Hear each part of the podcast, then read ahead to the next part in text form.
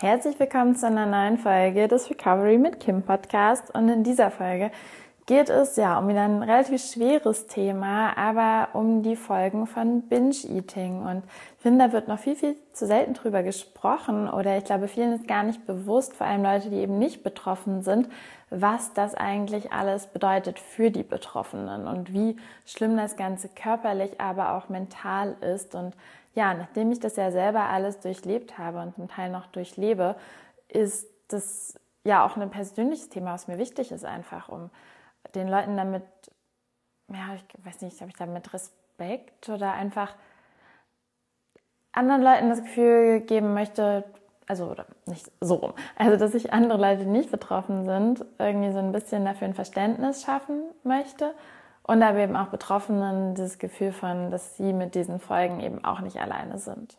Genau, that's the purpose. So let's start. Und wie in jeder Folge, aber auch hier möchte ich nochmal sagen, kann man das natürlich nicht pauschalisieren. Es bedeutet nicht, dass du Binge-Eating hast und diese ganzen Folgen haben musst oder dass es sonst kein Binge-Eating ist oder dass dir es ja sonst noch gut geht, wenn du diese ganzen Folgen nicht hast. Das ist super individuell.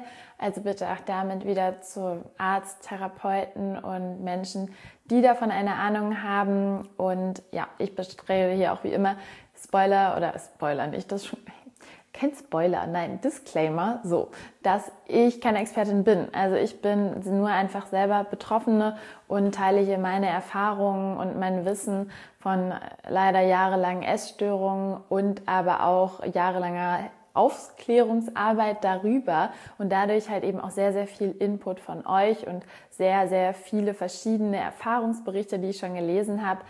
Genau, also das erste knüpft auch so ein bisschen daran an, was ich gerade schon gesagt habe, dass viele Betroffene haben jahrelang Essanfälle, Binge-Eating. Überhaupt, wenn ihr nochmal wissen möchtet, was das überhaupt ist, schaut in meinen letzten Folgen vorbei.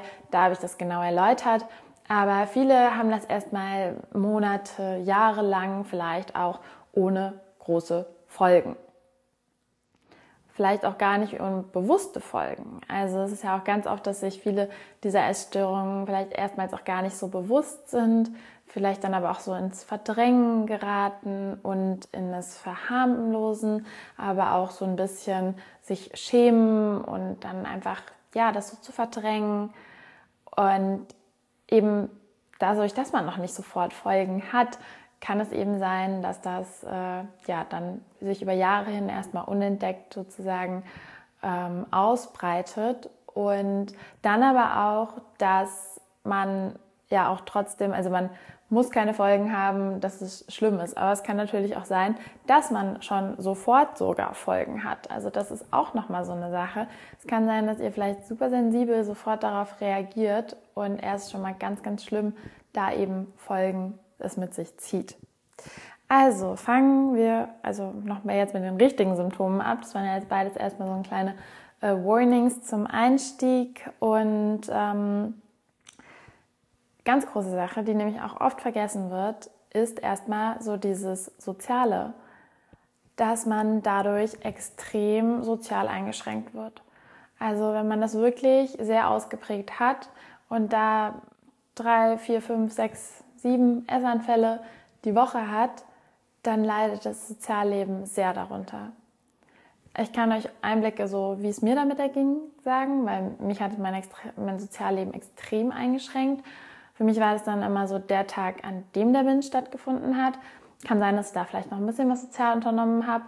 Aber dann der Tag danach war ich komplett raus, weil ich mich einfach so schlecht gefühlt habe und einfach ja auch nur geschlafen habe, dann eigentlich auch nur weiter essen wollte und niemanden sehen wollte.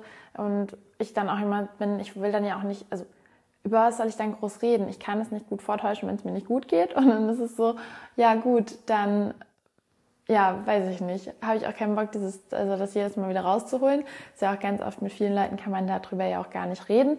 Obwohl, da muss ich sagen, toi, toi, toi, habe ich das große Glück, dass ich einen Freundeskreis habe. Ähm, oder ich muss auch sagen, ich habe nur Menschen in meinem Leben, die auch verstehen, was da mit mir los ist und hat habe diese Wahlmöglichkeit zu schauen, wer in meinem, wen ich in meinem Leben haben möchte und dass ich eben nur ein Leben auch Menschen in meinem Leben haben möchte, die eben verstehen, mit denen ich darüber reden kann, die mich dafür nicht beurteilen, vor denen ich mich nicht schämen muss und rede darüber ganz offen. Aber trotzdem habe ich dann keinen Bock auf Leute.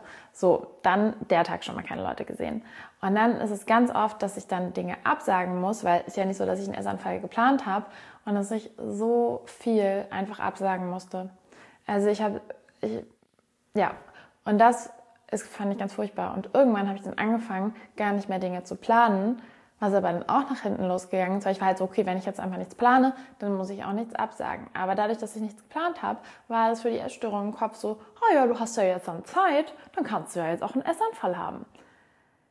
Also, ich glaube, es wird schnell klar, wie verstrickt das ist. Und vor allem vielleicht auch, wenn man mit jemandem zusammenlebt, kann es auch dieses Zusammenleben total belasten je nachdem, wie ihr diese Essan, also Essanfälle dann ausübt, kann es dann erstmal sein, dass ihr es verheimlicht, dadurch zu Konflikten kommt, dass überhaupt da einfach ein großer Konflikt herrscht.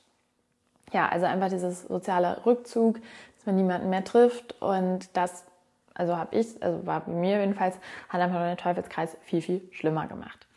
Ja, also das finde ich wirklich so eine Komponente, wo man halt irgendwie vergisst, wie wie schlimm das ist. Und dann eben auch nicht nur sozial eben Freundschaften, Familie, sondern auch Interessen. Also sei es Hobbys. Natürlich habe ich nach dem Essanfall kein, also gehe ich doch nicht zum Sport. Also das war dann auch so. Ich, für mich ist Sport halt so mein großes Hobby. Und ich habe es so vernachlässigt und es ist so, ich habe es einfach nicht mehr ins Gym geschafft. Ich hatte keine Kraft mehr. Ich hatte einfach, was man ja eigentlich immer denken sollte, ja, aber du isst doch dann so viel. Also warum hast du dann keine Kraft?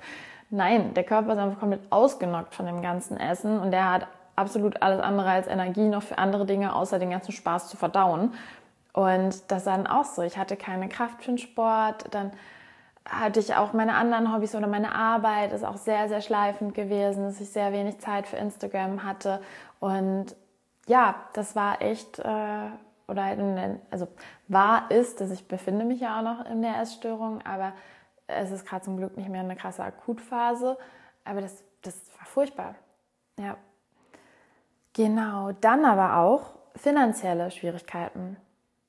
Ja, weil Essanfälle sind so teuer. Also ja, wenn man das halt wirklich so fast täglich manchmal hat, dann sind das so täglich locker mal. Bei mir waren das wirklich irgendwie 60, 70 Euro, die da drauf gegangen sind.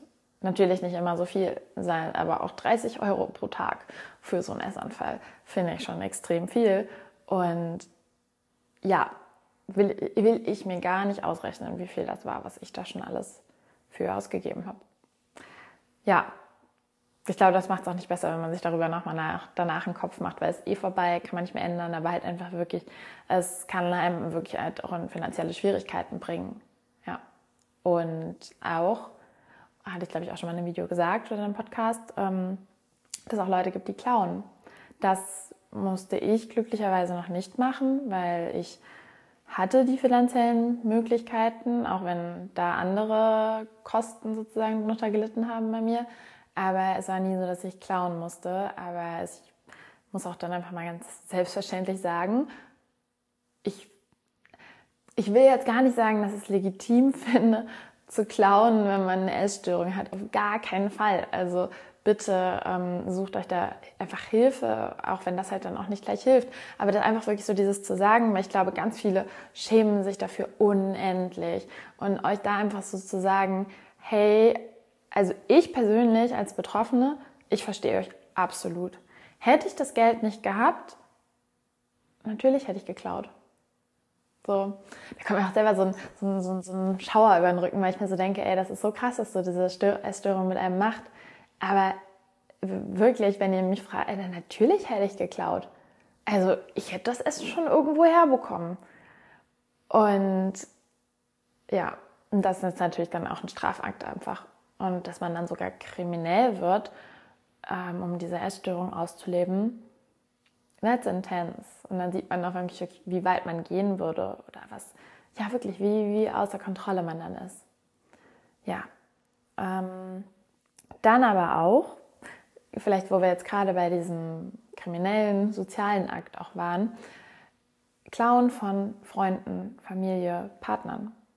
Das ist auch so eine Sache. Ich lebe ja zum Glück alleine, Aber ich weiß auch von ganz, ganz vielen, dass ihr das Essen weg, also dass, nein, dass das Essen weggegessen wird, dass das Essen dann geklaut wird, was die anderen eingekauft haben. Und auch da dieser Aspekt überhaupt erstmal dazu zu stehen. Und ich glaube, da auch mal als kleiner Lösungsansatz ist es ganz wichtig, mit den Leuten drüber zu reden. Weil sonst versaut ihr euch diese sozialen Kontakte komplett. Weil die Personen werden das irgendwann merken, wenn sie es nicht schon längst gemerkt haben. Aber das ist natürlich ein Wunderpunkt, darüber zu sprechen. Aber ich glaube, umso offener ihr damit umgeht, desto besser ist es. Umso besser könnt ihr dann irgendwie sagen, ey, ich, ich kann es ich, ich nicht, ich, es passiert immer wieder, kann ich dir das irgendwie das Geld einfach dafür geben? Können wir uns irgendwie darauf einigen, also dass ihr da zusammen mit den Menschen, mit denen ihr zusammenlebt, eine Lösung findet und genau eben entweder, dass ihr das Geld der Person dafür gebt dass ihr äh, die, diese Artikel ersetzt, was aber auch nicht einfach ist mit einer Binge-Eating-Störung, weil überhaupt diese Dinge vom Supermarkt heile bis nach Hause zu bringen, kann, also ich weiß, wovon ich spreche, einfach nicht, also kann schwer sein, ne? Also, und deswegen vielleicht auch einfach dieser Geldgedanke und dass ihr da eine Lösung zusammen bei euch im Haushalt findet. Ja, genau. Dann äh, kommen wir mal zum Thema Gewicht. Also finde ich ganz wichtig zu sagen, dass Personen mit Binge-Eating auch normalgewichtig sein können.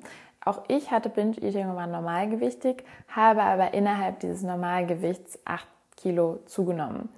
Ich habe hab einfach dieses Glück gehabt, dass ich das relativ früh erkannt habe, diese Störung bei mir und relativ schnell mir auch Hilfe geholt habe. Aber sobald man da wenn das länger weitergegangen wäre, wäre mein Gewicht auch bis ins Übergewicht natürlich gestiegen, weil man nimmt durch Binge-Eating zu. Das muss man aber schon einfach sagen, weil sonst ist es eine Form der Bulimie. Also wenn ihr sagt, ihr habt seit drei Jahren Binge-Eating, aber habt kein bisschen zugenommen, dann ist das als Bulimie deklariert. Und das ist ja auch nicht, also das ist halt einfach nur so, ich glaube, viele Leute mit Binge-Eating fühlen sich angegriffen, vor allem wenn sie eben übergewichtig sind und dann Leute sehen, die irgendwie knapp am Untergewicht sind und sagen, wir haben Binge-Eating. Ich bin jetzt auch in der Position, wo ich sage, jetzt habe ich Bulimie. Und das einfach so, ja, ich hatte Binge-Eating, aber das ist eine Bulimie sich entwickelt. Dadurch hat sich mein Gewicht auch erstmal reguliert, also dadurch, dass ich weniger Essanfälle hatte. Aber da habe ich schon ganz oft drüber geredet, das ist ein anderes Thema. Aber einfach so zu sagen, natürlich kann es auch mit einem Normalgewicht beginnen, aber wenn man das langfristig regelmäßig hat, dann nimmt man automatisch zu. Das ist einfach ein ganz das Krankheitsbild. Und dadurch sind eben auch viele und die Mehrzahl der Betroffenen ist einfach übergewichtig. Das muss man einfach wirklich sagen. Ähm, und viele auch eben stark übergewichtig. Genau. Dann, ja, auch einfach so dieses körperliche Probleme in ein Ungleichgewicht kommt. Also einfach so dieses ständige, ähm, jetzt habe ich irgendwie super viel auf einmal an Essen, muss das irgendwie verarbeiten auf einmal ganz schnell, dann hat man doch wieder weniger und einfach so diesen Körper auch an diese großen Mengen zu gewöhnen und man überlastet den Körper einfach. Das ist nicht ohne Grund, dass man dann auf einmal danach total müde ist, erschöpft ist, keine Kraft hat, Kopfschmerzen hat, sondern ja, das ist einfach wirklich der Körper, dem sehr, sehr viel zugemutet wird und einfach zu merken, dass man dem Körper damit gerade wirklich nichts Gutes tut, sondern ja, sich damit viele gesundheitliche Probleme eben verbinden. Da ist eben auch nochmal, wenn eben vor allem dadurch dann ein Übergewicht kommt, dann hat man natürlich diese typischen Übergewichtskrankheiten, die oftmals eben Herz-Kreislauf-Störungen sind, Diabetes, aber auch Gelenkprobleme. Vor allem eben auch Diabetes, das kann ja, da habe ich mich auch schon echt oft drauf testen lassen, weil ich jedes Mal so bin, okay, ich habe so Angst, dass ich einen Diabetes entwickle durch diesen hohen Zuckerkonsum, den ich in diesen Binge-Anfällen habe. Und genau, deswegen, ich glaube, es ist da auch ganz wichtig, das ärztlich zu beobachten und regelmäßig damit zum Arzt zu gehen und da die wichtigen Werte zu checken und dem Arzt auch Bescheid zu geben, dass der Bescheid weiß. Genau. Dann eben dieses Schlapp das habe ich auch schon oft angesprochen. Also ich finde wirklich so, dass man ist danach einfach ausgenockt und auch nicht nur einen Tag, sondern ein paar Tage. Und dann irgendwann wird es auch so zu so einem Dauerzustand, dass man einfach erschöpft ist. Das nämlich auch, finde ich, daraus reduziert, wenn man das einfach wirklich über einen längeren Zeitraum diese Essanfälle hat. Wir haben jetzt schon so viele äh, Folgen davon thematisiert und stellt euch mal vor, dass ihr das irgendwie alles geballt, diese Folgen jeden Tag habt und das über mehrere Monate und Jahre hinweg, dann seid ihr auch einfach nicht nur mehr körperlich schlapp, sondern auch komplett mental am Ende. Also wirklich auch so diese mentale Schlappheit, dieses, es ist einfach gerade so viel, es sind so viele Folgen, es ist so viel, was mich gerade belastet und es ist einfach, es scheint wie einfach nur ein Teufelskreis, man kommt da irgendwie nicht mehr raus. Man denkt sich selber, ja, wie kann es sein, dass jetzt schon zwei Jahre lang oder drei oder wie lange auch immer das schon geht, weitergeht und wie soll, vor allem, wie soll das weitergehen? Und all das macht einen ja auch nochmal absolut einfach fertig. Und dann eben auch psychisch, dass einen das psychisch komplett fertig macht. Also nicht ohne Grund rutschen sehr viele Leute mit, sei es auch verschiedensten Essstörungen, noch in Depressionen, in Angststörungen, in Zwangsstörungen und in andere mentale Krankheiten mit herein. Weil, ja, dass die Psyche einfach irgendwann so krass belastet. Genau. Dann aber auch psychisch äh, so diese Sache, dass man einfach auch die ganze Zeit an Essen denkt. Also dieses Essen ist einfach so ähm, präsent im Leben, dass man oftmals einfach nur den ganzen Tag daran denkt, wie man jetzt entweder so ein Binge-Eating verhindern kann, was man dann essen kann und einfach ein ganz, ganz präsentes Thema, was halt auch eigentlich nicht so gut ist oder nicht so schön ist, wenn das ja auch mit Sorgen verknüpft ist und man den Fokus auf eigentlich viel andere Dinge legen sollte vielleicht auch und könnte. Denn auch was das sollte, auch auf, man kann halt oftmals auch ganze Tage gar nicht wahrnehmen. Also Michael meinte ja eben schon, dass man viel absagen muss, aber auch was die Arbeit angeht, dass man arbeitsunfähig wird, dass man sich ganz oft krank schreiben lässt, dass man vielleicht auch zur Arbeit geht, aber einfach gar nicht denken kann, sich dort nicht wohlfühlt, sich einfach ja eben mit diesen körperlichen Symptomen nicht wohlfühlt, mit den mentalen und einfach echt fertig ist. Ja, das löst natürlich auch eben Stress aus. Also Stress ist auch so eine krasse Folge, also wirklich einfach dieser mentale Stress. Ich glaube, das muss ich nach dem, was ich vorher schon alles erläutert habe, nicht mehr genauer erläutern. Das müsste jedem klar sein, dass das einfach kein Zuschauen ist, wo man sich so denkt, ja, alles tippitopp, ich bin voll ruhig, alles super in meinem Leben und irgendwie, dass man so bei sich ist und dann einfach so komplett gestresst mit seinem Leben ist, weil Natürlich, diese Essstörung findet statt, die nimmt so viel Raum ein, aber irgendwie will dann noch der Rest vom Leben stattfinden, sei es Familie, Freunde, Partner, Hobby, ähm, Arbeit, so und das, das passt einfach nicht mehr alles in diesen Tag rein, dem man dann eh einfach komplett geschwächt ist. Genau.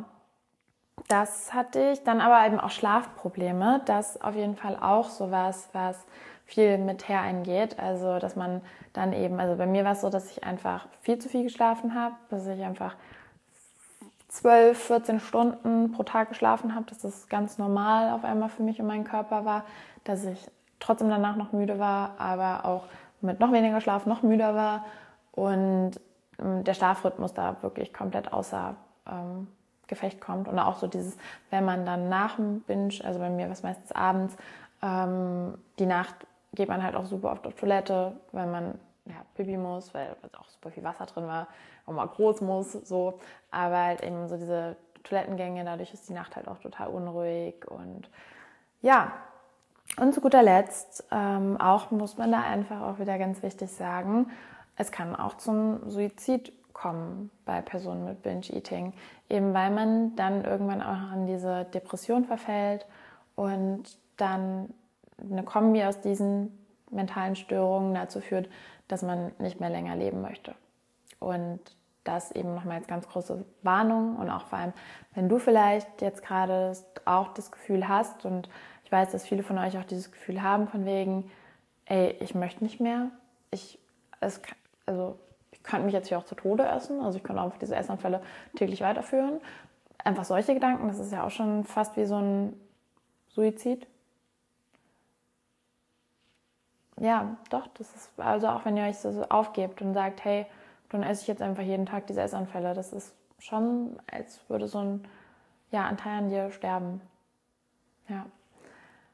Und da aber wirklich bitte, bitte öffne dich da irgendjemanden, der dir nahe steht, teile diese Sorgen und such dir bitte, bitte Hilfe. Es gibt auch Notruf-Hotlines.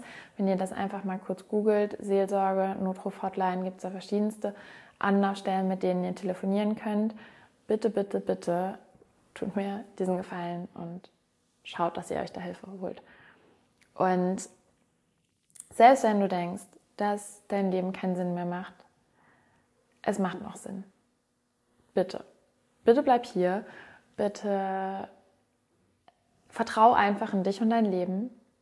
Und wenn es morgen nicht besser wird, schau in ein paar Jahren, wird es bestimmt anders sein, auf jeden Fall. Und ich bin mir auch ganz sicher, dass es irgendwie auch wieder besser wird oder dass es auf jeden Fall auch noch einen schönen Moment in deiner Woche vielleicht gab und dass ihr euch daran festhaltet und einfach Vertrauen habt und euch niemals aufgebt. Also wirklich, gebt euch niemals, niemals auf. Habe ich euch auch mein, mein Tattoo, also alle, die es im Video gucken oder bei Instagram folgen, wissen, dass ich hier meine drei Punkte habe, ähm, die mich auch immer daran erinnern sollen. Und ich finde es wirklich eine schöne Erinnerung einfach, weil suizidale, suizidale, hm? suizidale Gedanken gibt es ja in verschiedenen Ausmaßen. Und einfach, wenn man aber so das Gefühl hat, hey, ich habe hier, sehe hier keinen Sinn mehr, ich würde jetzt mein Leben, also könnte jetzt auch beendet werden, dann ähm, diese Punkte sich als Symbol vor Augen zu halten. So, nein, es geht immer weiter. Das Leben geht immer weiter. Und wird nicht beendet im Punkt, sondern geht immer weiter. Also, ich weiß, das war jetzt nochmal ganz schön heavy am Ende. Aber es war mir einfach wichtig. Und halt auch wirklich wichtig zu, ähm, also zu zeigen, wie schlimm Binge-Eating ist.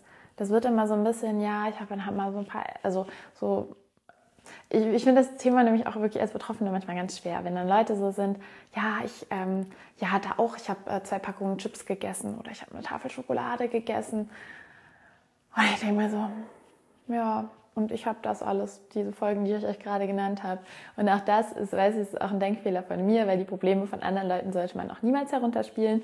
Aber oftmals kommt, manchmal kommt noch so dieser erste Gedanke oder eher gesagt, ich kenne diesen Gedanken einfach und weiß so, mm, Binge-Eating ist dann doch nicht mal so eine Tafel Schokolade essen.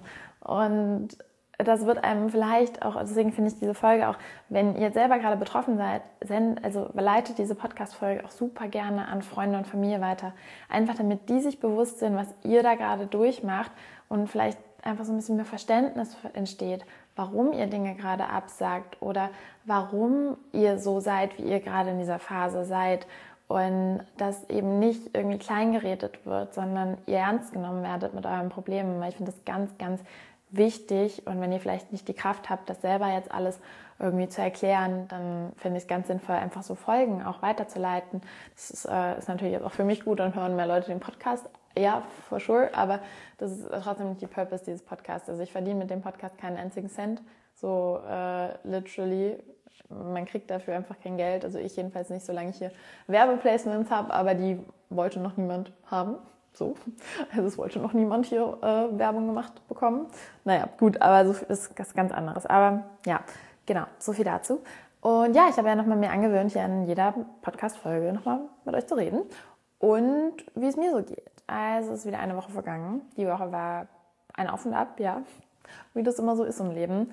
Ähm, ja, ich habe aber gerade richtig, richtig gute Tage früh aufstehen. Da bin ich sehr stolz auf mich. Also ich bin jetzt die letzten Tage immer so um zwischen sieben und acht aufgestanden. Und nachdem ihr ja vorher schon gehört habt, ich habe eine Zeit lang gehabt, wo ich eben so krass geschlafen habe. Und da komme ich gerade wieder so ein bisschen raus, dass mir meine acht Stunden Schlaf reichen.